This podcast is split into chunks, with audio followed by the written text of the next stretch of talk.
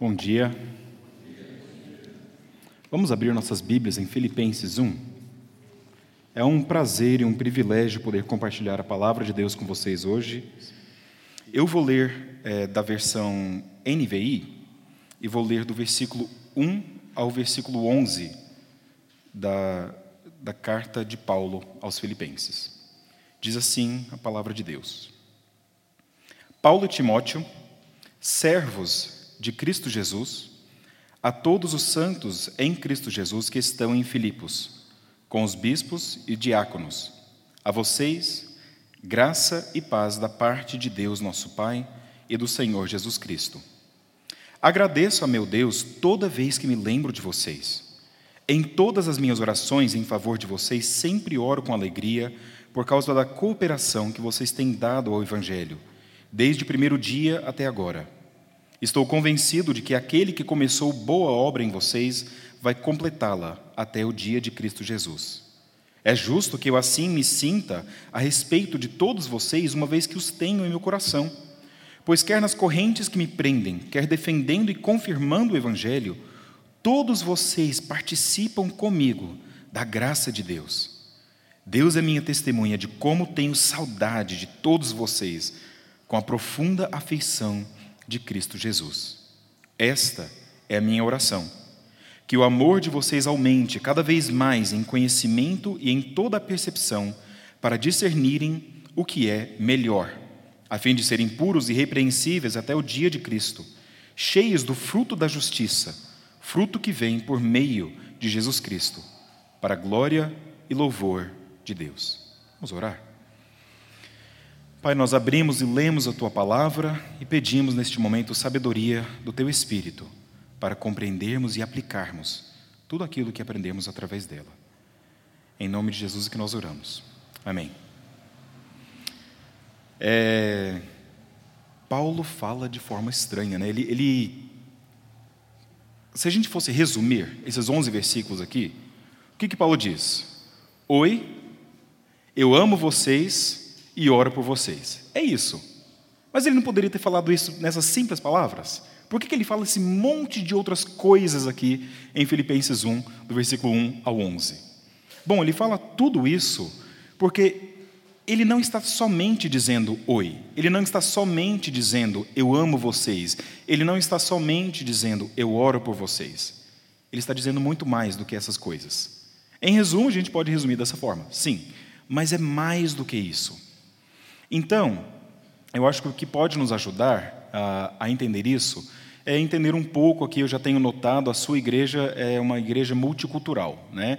É, tem pessoas de vários países diferentes. A minha família também é. Minha esposa, minha sogra está aqui comigo. É, elas são indianas. Meus três filhos nasceram nos Estados Unidos e eu, o brasileiro, sou a minoria lá em casa. É, eu nasci em Uberlândia. Então, é, entendo como é essa questão de, de ser multicultural. E, por um lado, né, é, a gente fala assim: olha, é, é, é, um prazer, então, estar aqui com vocês, conhecer vocês, conhecer uma outra comunidade que é multicultural. Né? Esses dias atrás, é, ouvi meus filhos, eles, a gente casa fala inglês, mas ouvi meus filhos falando ali, eles estavam conversando em inglês, usaram um verbo em português, conjugaram o verbo em português em inglês, e foi uma bagunça, certo? Mas essas coisas acontecem. Mas por causa disso, por a gente estar um pouco fora da cultura brasileira, a gente nota algumas coisas que são distintas na cultura brasileira, são peculiares da nossa cultura brasileira. E é, uma dessas coisas que eu noto na nossa cultura brasileira é que é uma cultura muito achegada, muito. É, que, que preza muito os relacionamentos. Uma coisa, por exemplo, que eu, eu vejo aqui todo dia, quando eu ando, eu ando para o trabalho, eu moro pertinho do seminário onde ensino, e todo dia eu passo ali perto de uma escola, e todo dia eu vejo um pai, uma mãe pegando o filho, pegando a filha, abraçando, dando um beijo, falando tchau. Você nunca veria isso nos Estados Unidos ou, ou na Índia, né? Você nunca veria isso em, em algum outro lugar, porque as crianças já ficam ansiosas assim, não querem ser, é, relacionadas aos pais, mas aqui não, aqui é normal, faz parte dos nossos relacionamentos. É, ou uma coisa que nós vemos muito aqui no Brasil também é que jovens geralmente vão para a faculdade na cidade na qual os pais moram. Ou às vezes, se eles forem para uma cidade diferente, os pais mudam para ficar perto dos filhos, certo? Isso acontece demais aqui no Brasil.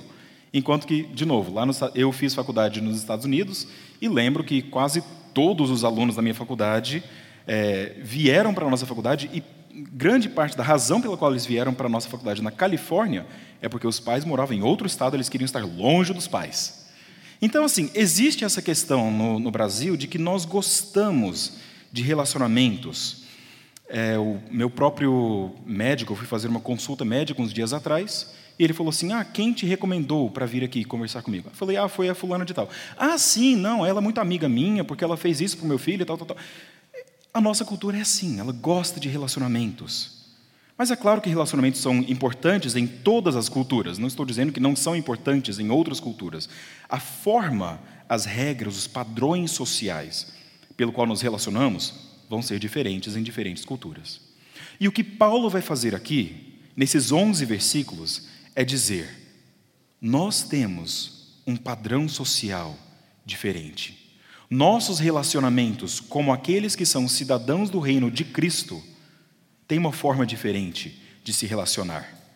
Então, ele estava lidando com uma igreja que tinha uma dificuldade em relacionamentos, não necessariamente por causa de brigas ou rixa com o apóstolo, mas por falta de, de entender mesmo quais eram esses padrões sociais que deveriam caracterizar o reino de Cristo, o cidadão do reino de Cristo. É, afinal, se você pensar na história da igreja aqui dos Filipenses, tudo parecia ir de mal a pior. A igreja começou, se você abrir sua Bíblia lá em Atos 16, nós não vamos ler nenhum texto, mas você pode mais ou menos é, dar uma olhada ali. Em Atos 16, Paulo chega ali na, na cidade de, de Filipos, certo? E ele encontra uma senhora chamada Lídia, começa a conversar com ela, é, ela é convertida, ela fala: fique na minha casa, tudo bem.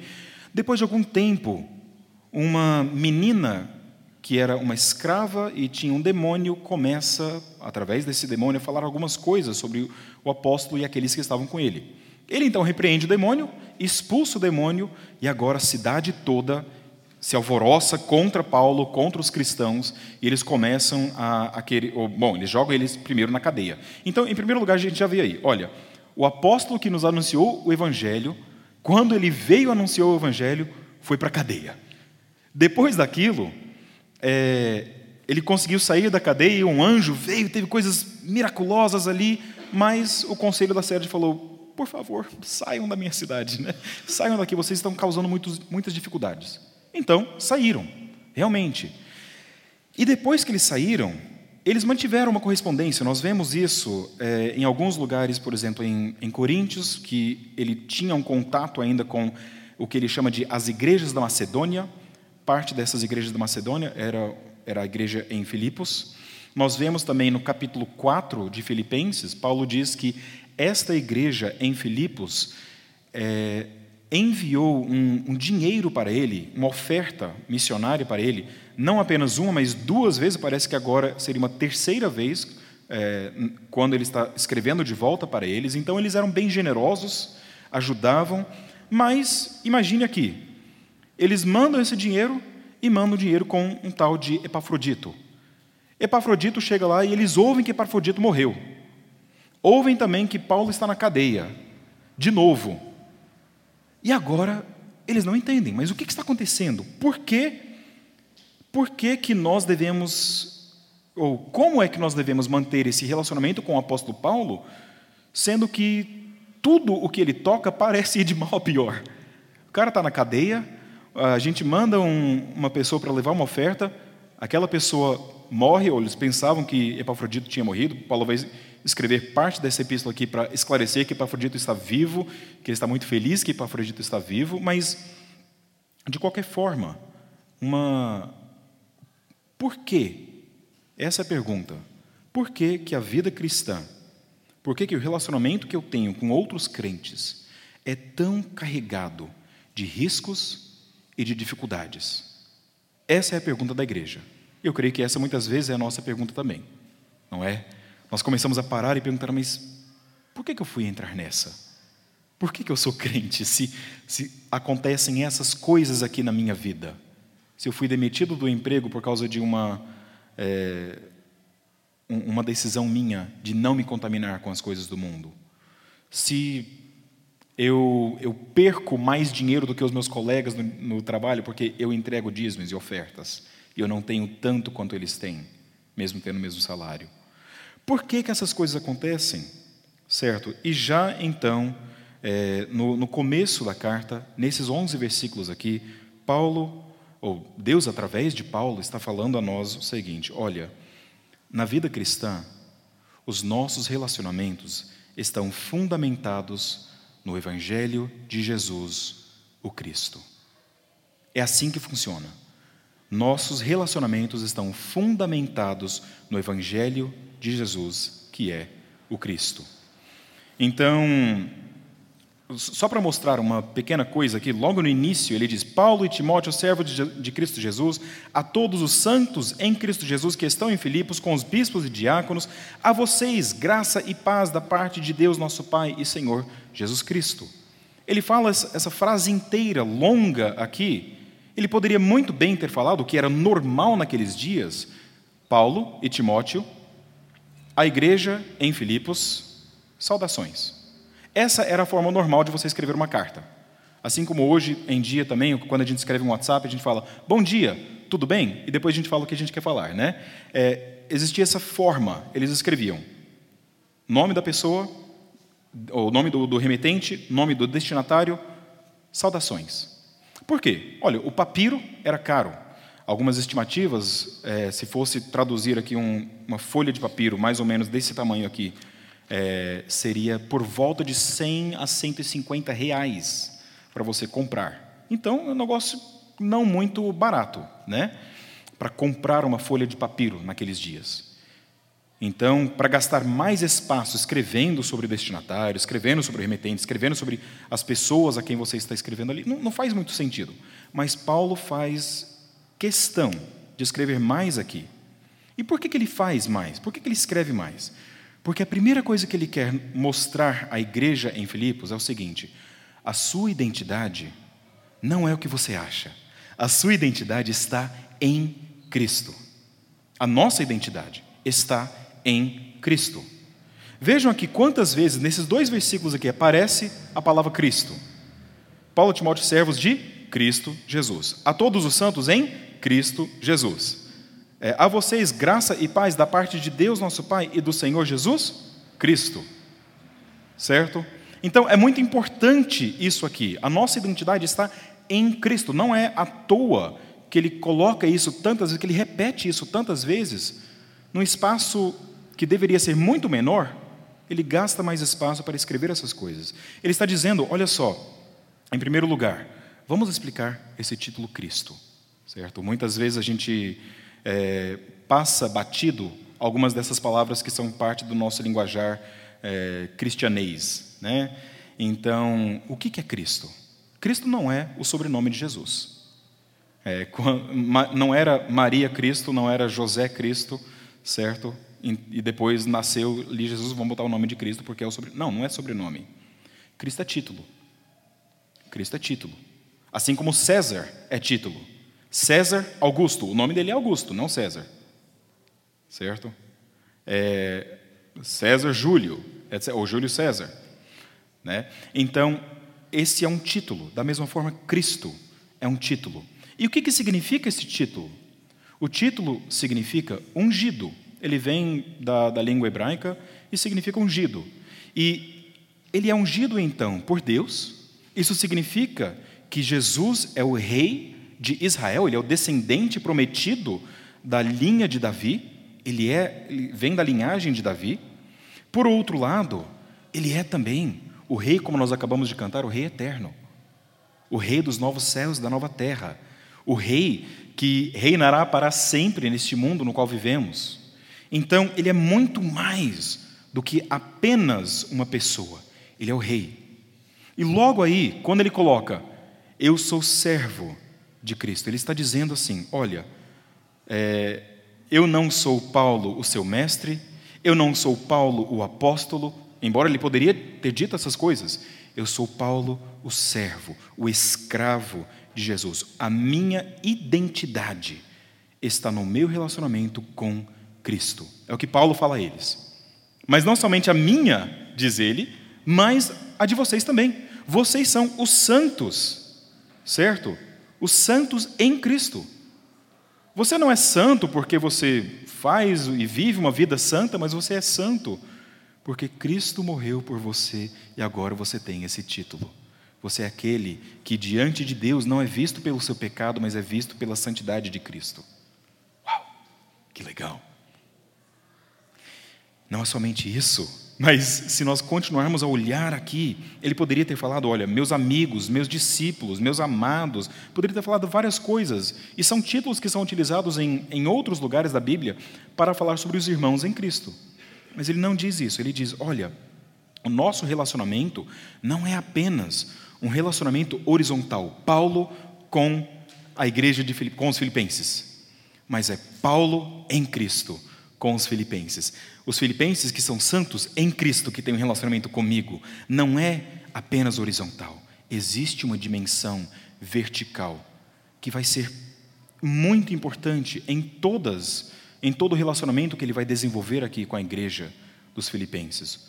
O próprio versículo 2 ele diz: graça e paz da parte de nosso Deus e do Senhor Jesus Cristo. Mais uma vez, ele está dizendo: eu não vou seguir os padrões normais, eu não vou apenas dizer saudações, porque eu não quero dizer saudações a vocês.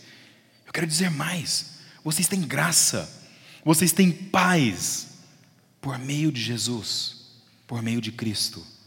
Em Deus nós temos isto. Então, aqui nós precisamos parar e pensar um pouquinho, certo? Como é que eu me identifico?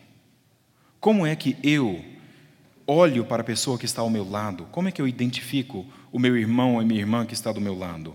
Se Jesus para você é o Cristo, o Senhor, o Salvador, que é escolhido por Deus para a sua salvação, se Ele é aquele que é digno de toda lealdade, de toda obediência, então como que você pensa sobre o visitante que vem à sua igreja?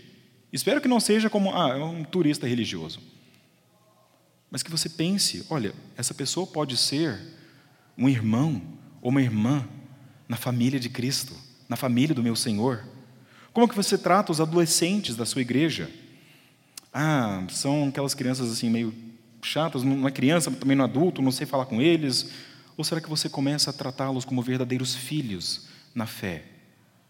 Olha, eles daqui a pouco estarão numa idade em que terão que tomar algumas decisões e eu preciso, como pai em Cristo, me relacionar com eles. Mesmo que eu não tenha um relacionamento de paternidade com eles, ainda assim nós vivemos em família.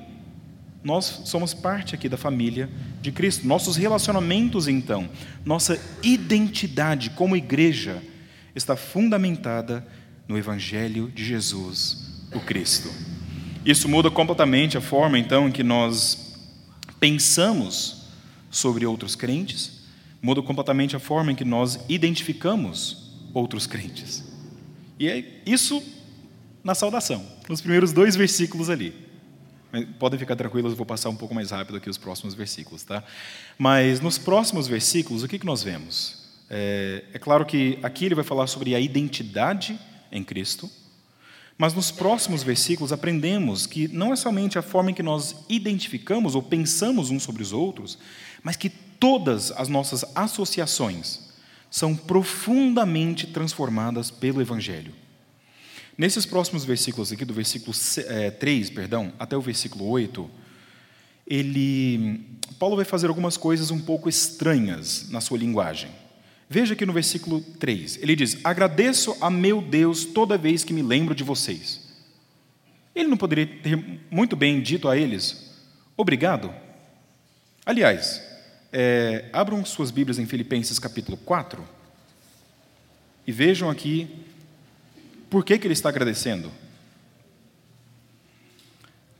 Filipenses 4, versículo 10, ele diz assim: Alegro-me grandemente no Senhor, porque finalmente vocês renovaram o seu interesse por mim. De fato, vocês já se interessavam, mas não tinham oportunidade para demonstrá-lo. Ele não está falando somente por interesse, não está dizendo que eles não se interessavam, ele está falando de dinheiro, de uma oferta que ele recebeu deles. Veja só o versículo é, 17. Não que eu esteja procurando ofertas, mas o que pode ser acreditado na conta de vocês. Versículo 18: Recebi tudo, e o que tenho é mais que suficiente. Estou amplamente suprido agora que recebi de Epafrodito os donativos que vocês enviaram. São uma oferta de aroma suave, um sacrifício aceitável e agradável a Deus. Note que em momento algum, nem no capítulo 1, versículo 3, nem no capítulo 4, versículo 10, versículo 18, ele disse: Obrigado. Que pessoa mal agradecida, não é? Não parece que Paulo está sendo mal agradecido aqui? Mas é justamente o contrário. Ele está dizendo: o meu agradecimento não é a vocês, porque o nosso relacionamento não é um relacionamento de Paulo com, um, com doadores. Ah, vocês são os doadores que suportam o meu ministério. Não, não, não, não, não. Eu sou Paulo. Eu estou trabalhando no ministério e vocês deram uma oferta que foi agradável a Deus. E Deus supriu as minhas necessidades através de vocês. Vocês são um caminho que Deus utilizou para me ajudar. Notem aqui, de novo, ele está mudando a forma de relacionar com eles. No versículo 3, então, do capítulo 1, ele diz: Agradeço a meu Deus toda vez que me lembro de vocês. Depois, no versículo 5, ele vai dizer: Por causa da cooperação que vocês têm dado ao Evangelho, desde o primeiro dia até agora. Essa palavra cooperação é traduzida em outras, é, em outras traduções como parceria também. E de novo aqui, a parceria que ele está falando não é uma parceria como no nosso mundo, como nós conhecemos. Geralmente, quando a gente fala de uma parceria de duas companhias, por exemplo, ou de, de dois empresários, falamos assim: olha, então ele tem uma parceria com a outra companhia aqui, e cada uma então recebe benefícios, certo? Você forma essa parceria para receber alguma coisa da parceria. Ele diz: não, nós não formamos essa cooperação no for, perdão, nós formamos essa cooperação no Evangelho, em prol do Evangelho, para o Evangelho, e não para que eu receba alguma coisa, para que você receba alguma coisa. Embora recebessem, Paulo recebeu dinheiro, a igreja de Filipenses recebeu uma carta, recebeu instrução. Então eles estão sim recebendo, mas ele diz: o nosso foco é, é o, o alvo evangelístico aqui. Nós estamos juntos não por benefício mútuo, mas para o alvo de evangelizar, para o alvo do evangelho. Depois, no versículo 7 e no versículo 8, ele vai até dizer: É justo que eu assim me sinta a respeito de todos vocês, uma vez que os tenho em meu coração. Então ele está dizendo: Eu amo vocês. No versículo 8 ele vai dizer: Deus é minha testemunha de como tenho saudade de todos vocês com profunda afeição de Cristo Jesus. Mas mesmo quando ele diz essas coisas, é, notem aqui a forma em que ele vai falar sobre esse amor que ele tem pela igreja. No mundo, hoje em dia, é, e isso é uma coisa muitas vezes é difícil para a gente também pensar dessa forma, mas o amor geralmente é algo interesseiro. Tem um, um filme, eu, eu me lembro de ver quando era adolescente ainda, é, chamado Jerry Maguire, certo? E tem uma cena lá que é a cena mais romântica do filme, o Tom Cruise olha para René, esqueci o nome dela, começa com Z mas é, ele olha, olha para ela e diz: Você me completa. Certo? Ah, aí o coração desmancha e você fica pensando: Isso é a definição de amor, veja só, ela completa ele. Que amor interesseiro, não é? Eu não sou completo sem você, então vem aqui porque eu preciso de você. Porque... Não, não é interesseiro isso? Se a gente pensar, parar e pensar bem, sobre essa definição de amor? Paulo vai dizer: Eu amo vocês, mas veja aqui de novo no versículo 7. Pois, quer nas correntes que me prendem, quer defendendo e confirmando o Evangelho, todos vocês participam comigo da graça de Deus. De novo, ele está dizendo: vocês são participadores, vocês são parceiros meus no Evangelho. A razão pela qual eu amo vocês é porque nós trabalhamos juntos em prol do Evangelho. O Evangelho muda tudo, ele transforma os nossos relacionamentos, as nossas associações aqui. Agora vamos parar um pouquinho de novo e explicar uma palavra do cristianês aqui: Evangelho, certo? Como eu sou professor de línguas, eu vou ensinar duas palavrinhas gregas aqui para vocês: Ev, é, que seria bom, Angelion, que seria mensagem. Então, Evangelho, boa mensagem, boas notícias, certo? É o que significa aqui. Só que, no primeiro século, a palavra evangelho era utilizada para falar sobre, geralmente, para falar sobre o nascimento, a coroação ou talvez uma vitória militar de César, do Império Romano. Então, olha, nós vamos proclamar agora o, o, o evangelho de Júlio César. Ele derrotou os bárbaros naquele lugar e tal, tal, tal, tal, tal. Certo? É, e Paulo está usando a palavra de forma diferente. Ele não está pegando o evangelho de César, as boas notícias de César, ele está pregando as boas notícias de Cristo, do rei que é maior do que César, do rei que tem um domínio maior do que César, do rei que cumpre as profecias. Abram suas Bíblias em Isaías 52. Cumpre as profecias do Antigo Testamento. Isaías 52, no versículo 7. Como são belos nos montes os pés daqueles que anunciam boas novas, Evangelho, que proclamam a paz, que trazem boas notícias, Evangelho, que proclamam salvação, que dizem a Sião: o seu Deus reina. No contexto de Isaías 52, é, vocês podem até dar uma vasculhada aí. O contexto de Isaías 52 é um contexto de que Deus está dizendo o seguinte: vocês pecaram, vocês vão para o exílio, mas eu vou chamar vocês de volta do exílio, do exílio em amor. Eu vou trazer vocês de volta para mim. Essas são as boas novas. As boas novas de que, de que há um fim para toda injustiça, para todo sofrimento, para todo, toda morte. E agora Paulo diz: esse é o evangelho que nós proclamamos. E vocês são parceiros comigo nestas boas novas de que Cristo, o Rei que traz ordem, que traz paz, que liberta do pecado, ele veio. Que existe o que agora já começou, o fim.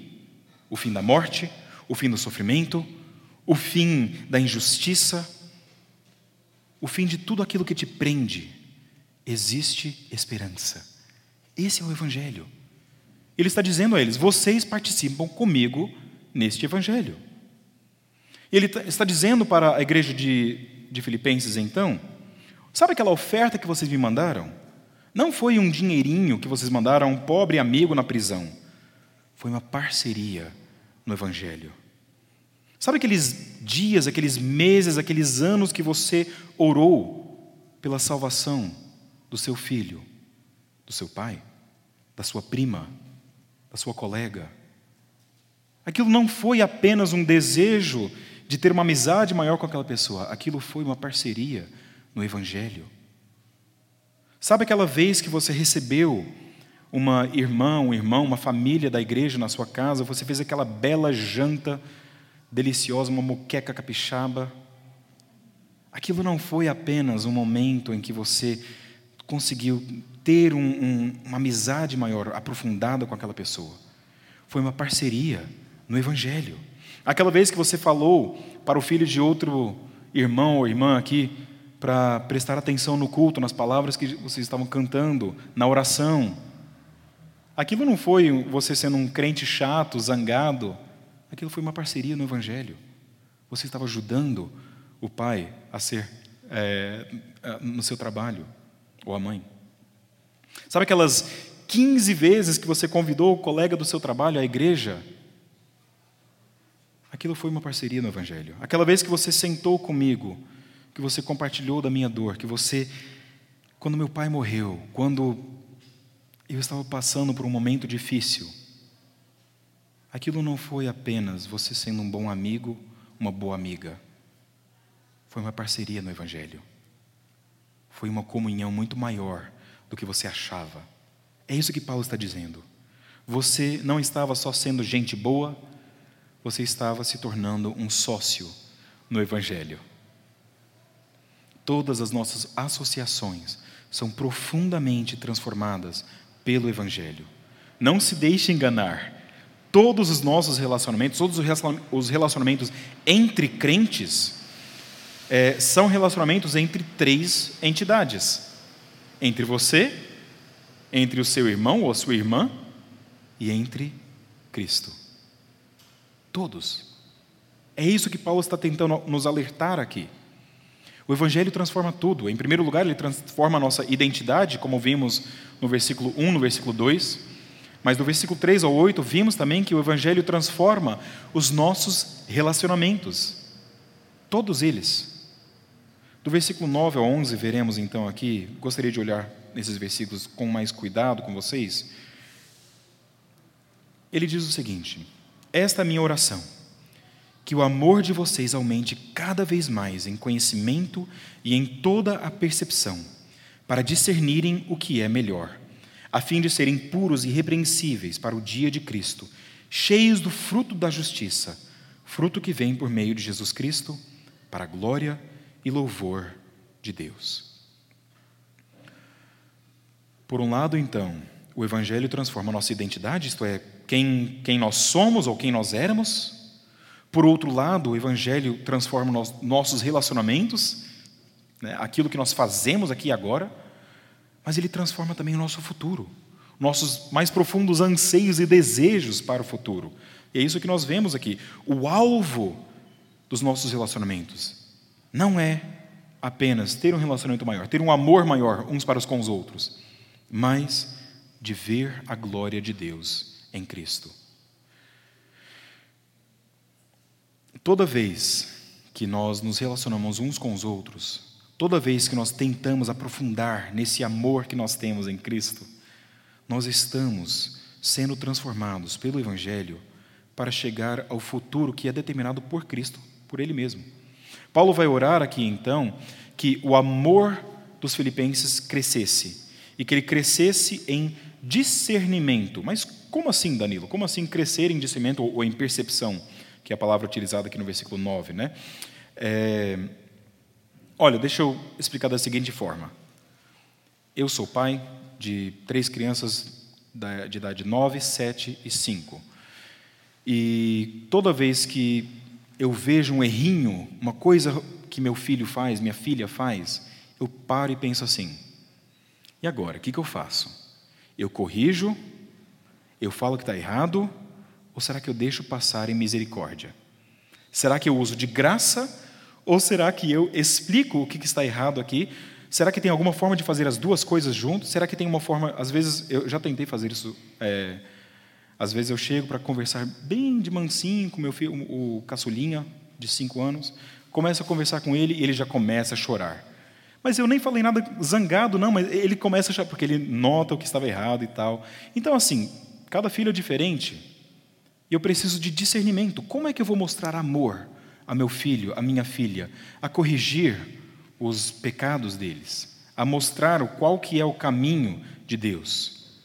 Da mesma forma, o nosso nós vivemos um evangelho que não é somente para o aqui e agora. Eu estou tentando formar crianças que sejam adultos, dois homens e uma mulher que amem a Jesus, que, que tenham um caráter que reflete o próprio caráter de Cristo, mas devemos fazer isso na própria igreja. Veja o versículo 6. Ele diz: Estou convencido de que aquele que começou boa obra em vocês vai completá-la até o dia de Cristo Jesus. Ele vai dizer uma coisa bem semelhante no versículo 10. É, para discernirem o que é melhor, a fim de serem puros e irrepreensíveis até o dia de Cristo. Nós somos uma comunidade que olha para o fim. E nós queremos, nós ansiamos ver esse fim, o, o último dia. Como é que o meu amor, nesse momento, deve conversar com meu irmão, com minha irmã? Será que eu converso com ele ou com ela sobre aquele pecado ou será que eu deixo passar? Olha, eu discordo, discordo dessa teologia. Será que é uma coisa importante ou será que eu deixo passar? Será que é, eu, eu vejo uma pessoa que diz e prega uma coisa, mas não pratica aquilo que prega, aquilo que diz? Como é que eu devo exortar aquela irmã, aquele irmão em Cristo? A ética do reino de Cristo não é cada um na sua, é? cada um faz o que lhe apraz, mas juntos caminhamos para obter o fruto da justiça, para louvar, para dar glória a Deus. É para isso que fomos criados para dar glória a Deus. E assim o nosso amor deve crescer e deve produzir esse fruto da justiça. Na vida cristã, todos os nossos relacionamentos, então, estão fundamentados no Evangelho de Jesus, de Jesus, o Cristo. Qual é a sua identidade? Quem você é em Cristo?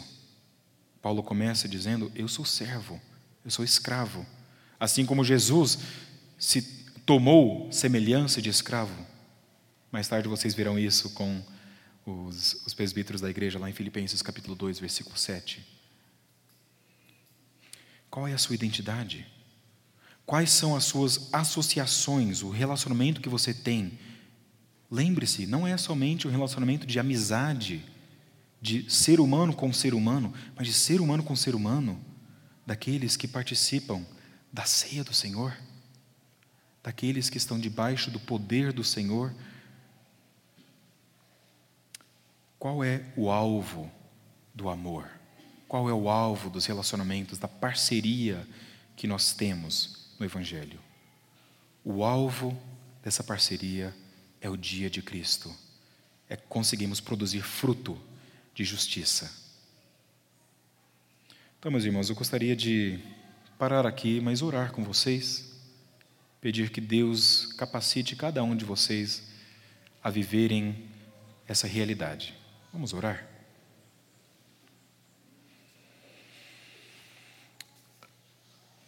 Senhor Deus, nós te agradecemos porque somos um povo que pertence a Cristo Jesus.